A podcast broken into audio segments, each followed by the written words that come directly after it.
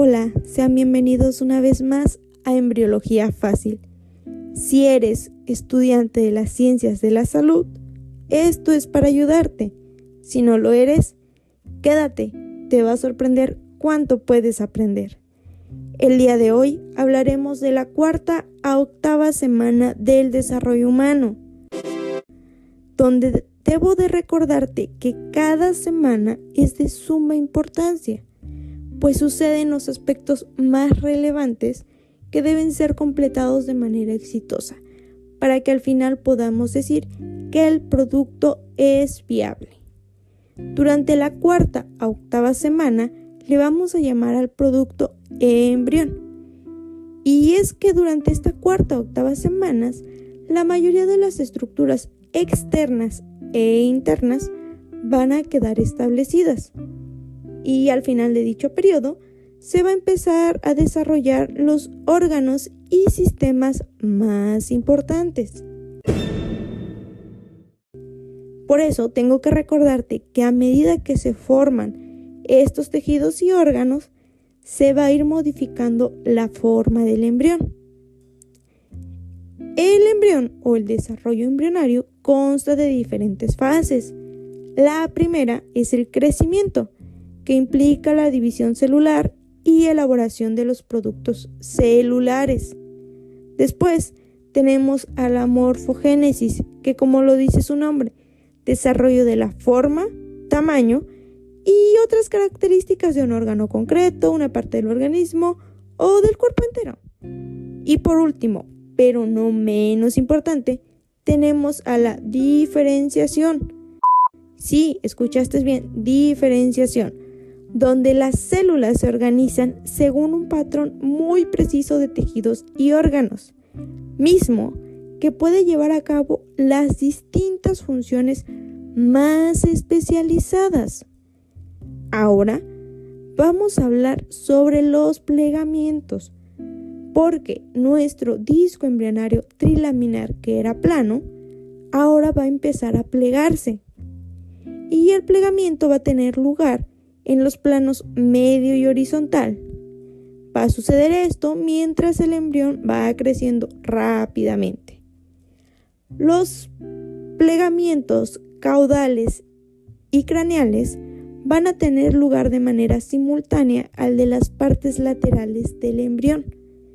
Y es que mientras le prestábamos atención a los plegamientos, va a haber una constricción muy relativa en la zona de unión del embrión y la vesícula umbilical. Empecemos con el plegamiento del embrión en el plano medio. Y es que aquí el plegamiento de los extremos va a ser en dirección ventral. De esa manera va a dar lugar a los pliegues de la cabeza y la cola. Es decir, estos son los que van a ser las regiones craneales y caudales desplazándose ventralmente a medida que el embrión va creciendo. El pliegue cefálico básicamente se va a dar porque los pliegues neurales han aumentado de grosor y van a formar el esposo del encéfalo. El encéfalo va a ir proyectándose dorsalmente hacia la cavidad amniótica. El prosencéfalo va a crecer cranealmente más allá de la membrana orofaringea y va a sobresalir por encima del corazón. Y mientras le prestábamos atención a eso, el septo transverso, el corazón primordial, celoma pericárdico y la membrana orofaringea hacen de las suyas porque se van desplazando hacia la superficie ventral del embrión. Ahora, mientras sucede todo eso, una parte del endodermo de la vesícula umbilical va a quedar incorporada en el embrión. De esa manera va a formar al intestino primitivo anterior, mismo que se va a situar entre el encéfalo y el corazón. Pero la membrana orofaringea se va a encargar de separar a dicho intestino del primordio de la boca. Finalmente, el septo transverso va a quedar situado por debajo del corazón y más adelante se va a transformar en el tendón central del diafragma. El pericardio o el celoma pericárdico, por su parte, va a terminar situado ventralmente en lo que respecta al corazón y cranealmente al septo transverso. Ahora bien, vamos con el pliegue caudal. Este va a suceder sobre todo por el crecimiento de la parte distal del tubo neural. Sí, el primordio de la médula espinal. Y es que mientras esta va creciendo, también va a crecer la eminencia caudal, misma que se va a proyectar sobre la membrana cloacal. Y mientras se lleva a cabo ese proceso, una parte de la capa germinativa endodérmica va a quedar incorporada en el embrión. De esa manera va a formar al intestino primitivo posterior y su parte terminal al poco tiempo va a formar la cloaca pues va a haber una dilatación ligera. Pero antes de que se dé este plegamiento, la línea primitiva ha hecho de las suyas, porque se va a situar craneal respecto a la membrana cloacal. El tallo de conexión no se queda muy atrás, porque este va a unirse a la superficie ventral del embrión y la alantoides va a quedar parcialmente incorporada en el embrión. Por último, de los plegamientos, tenemos al plegamiento en el plano horizontal. Y es que el plegamiento de las partes laterales del embrión va a dar lugar a los pliegues laterales derecho e izquierdo. El plegamiento se va a deber sobre todo al crecimiento rápido de la médula espinal y las somitas. Y es que el primordio de la pared ventrolateral se va a plegar hacia el plano medio y de esa manera va a hacer rodar ventralmente los bordes del disco embrionario. De dicha manera vamos a tener a un embrión en forma cilíndrica. Y mientras se van formando todo esto y las paredes abdominales, una parte de la capa germinativa endodérmica va a quedar incorporada en el embrión a modo de intestino primitivo medio. En un inicio, va a haber una conexión entre este intestino y la vesícula umbilical, pero una vez que ha culminado el plegamiento, esta se va a reducir y de esa manera va a representar al conducto onfaloentérico. Recuérdalo bien, conducto onfaloentérico. A medida que se va formando el cordón umbilical a partir del tallo de conexión, va a haber una fusión ventral de los pliegues laterales. Estos van a reducir la región de comunicación que hay entre las cavidades celómicas intraembrionarias y extraembrionarias hasta que la dejan muy estrecha. Y mientras le prestábamos atención a todo eso, la cavidad amniótica también hace de las suyas, porque se va a ir expandiendo y de esa manera va a dar lugar a la obliteración del celoma extraembrionario. El amnios va a formar la cubierta epitelial del cordón umbilical. Ahora, recuerda que las capas germinativas tienen derivados. Vamos a hablar un poquito de ellas. En cuanto al ectodermo, la epidermis va a ser un derivado de él. De igual manera, se va a derivar el sistema nervioso central y periférico, los ojos, oídos internos y va a haber células de la cresta neural que a través de ellas va a haber muchos tejidos conjuntivos de la cabeza. En cuanto a los derivados del endodermo, este va a dar origen sobre todo a los revestimientos epiteliales de aparatos respiratorios y digestivos incluyendo las glándulas que se abren hacia el interior del sistema digestivo. Por su parte, las células glandulares de los órganos asociados van a darnos al hígado y al páncreas, por mencionar algunos. En cuanto al mesodermo, sus derivados son más, porque este va a originar a todos los músculos esqueléticos, células de la sangre, los revestimientos de los vasos sanguíneos, al músculo liso visceral, a los revestimientos serosos de todas las cavidades corporales, conductos y órganos de los sistemas reproductor y excretor, y nos va a dar a mayor parte del sistema cardiovascular. También va a derivar de este el tronco o torso, como lo conozcas. Recuerda, este no incluye la cabeza ni las extremidades. Y este mesodermo también nos va a dar origen a todos los tejidos conjuntivos, como el cartílago, los huesos, tendones, ligamentos, la dermis y el estroma, que es el tejido conjuntivo de los órganos internos. Pero ahora vamos con lo que más nos interesa. Los aspectos más destacados de la cuarta a octava semana. Bien, en la cuarta semana vamos a tener a nuestro embrión de una manera casi recta, con presencia de 4 a 12 somitas. El tubo neural se va a formar opuesto a los somitas y hacia el día 24 van a ser visibles los dos primeros arcos faringios. La parte principal del primer arco va a dar lugar a la mandíbula y la prominencia maxilar, es decir, se encarga de la formación del maxilar. El corazón va a originar una prominencia cardíaca ventral y el neuróporo rostral va a ir cerrándose.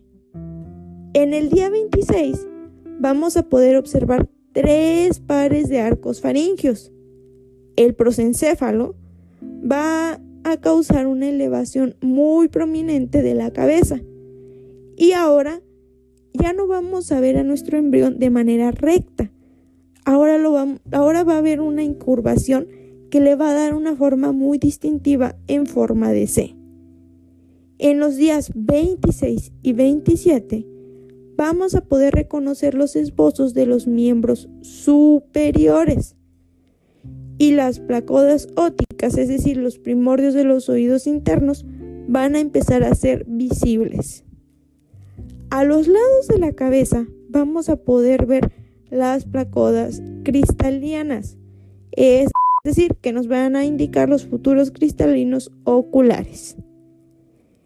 Ahora, el cuarto par de arcos faringios y los esbozos de los miembros inferiores van a ser visibles al final de esta semana. Y hay una característica aquí muy muy grande y es que ahora nuestro embrión va a tener algo así como una cola. Sí, una cola. Hacia el final de esta semana se va a cerrar el neuróporo caudal. En la quinta semana, el crecimiento de la cabeza va a superar al resto de las regiones. Es decir, la cabeza va a ser la más grande. Y es que el encéfalo se desarrolla muy rápido. De igual manera, las prominencias faciales se van desarrollando muy, muy rápido. Ahora, la cara va a establecer un contacto con la prominencia del corazón. Y el segundo arco faringio va a crecer tan rápido que va a superar en tamaño al tercer y cuarto arco. Y eso va a causar una depresión lateral a cada lado, es decir, nos va a dar al seno cervical. En la sexta semana, el embrión va a empezar a mostrar movimientos espontáneos, es decir, que puede presentar una respuesta en cuanto al contacto. Los miembros superiores van a empezar a mostrar algo así como una diferenciación a medida que se van desarrollando los codos y las placas de las manos. En cuanto a las manos, hay unos primordios de los dedos que vamos a denominar rayos digitales. Estos se van a empezar a formar en esta sexta semana y los miembros inferiores se van a empezar a desarrollar 4 a 5 días después del desarrollo de los miembros superiores. Ahora vamos a ver que en esta sexta semana también se forma el meato acústico externo, es decir, el conducto auditivo externo. En esta etapa, los ojos también van a resultar un poco más obvios. La cabeza va a seguir siendo muy grande en relación al tronco, pero va a permanecer inclinada sobre la prominencia cardíaca. El tronco y el cuello, por su parte, van a empezar a enderezarse poco a poco. En la séptima semana van a aparecer unas zonas de separación entre los rayos digitales de las manos. Estos se van a encargar de definir con mayor claridad los dedos de las manos y más adelante la de los pies. Si recuerdan al conducto onfaloentérico, se va a deber a que en esta séptima semana la comunicación que había entre el intestino primordial y la vesícula umbilical va a quedar reducida. Y hacia el final de esta séptima semana se va a iniciar la osificación de los huesos de los miembros superiores. La prominencia del abdomen va a ser muy relativa, sobre todo porque el hígado tiene un gran tamaño. En la octava semana, en sus inicios, los dedos de las manos van a estar separados, pero aún va a parecer como si estuvieran unidos por una membrana muy muy delgada. Y ahora van a ser más visibles los espacios de separación en los rayos digitales de los pies la eminencia caudal va a estar presente, pero va a ser muy pequeña. Ha aparecido el plexo vascular del cuero cabelludo. Hacia el final de la octava semana va a ser muy, muy, muy aparente las regiones de los miembros. De esta manera, vamos a observar también que los dedos van a empezar a alargarse y van a estar completamente separados van a estar presentes los primeros movimientos voluntarios de los miembros durante esta semana y se va a iniciar la osificación de los fémures. Hacia el final de la octava semana va a desaparecer cualquier signo de eminencia caudal. Las manos y los pies se van a empezar a aproximar entre sí de manera ventral. Mientras va avanzando la semana octava, el embrión va a mostrar las características más humanas, pero la cabeza todavía va a ser más grande y va a constituir casi la mitad del embrión. Mientras se está estableciendo la región cervical, los párpados van a ser más obvios.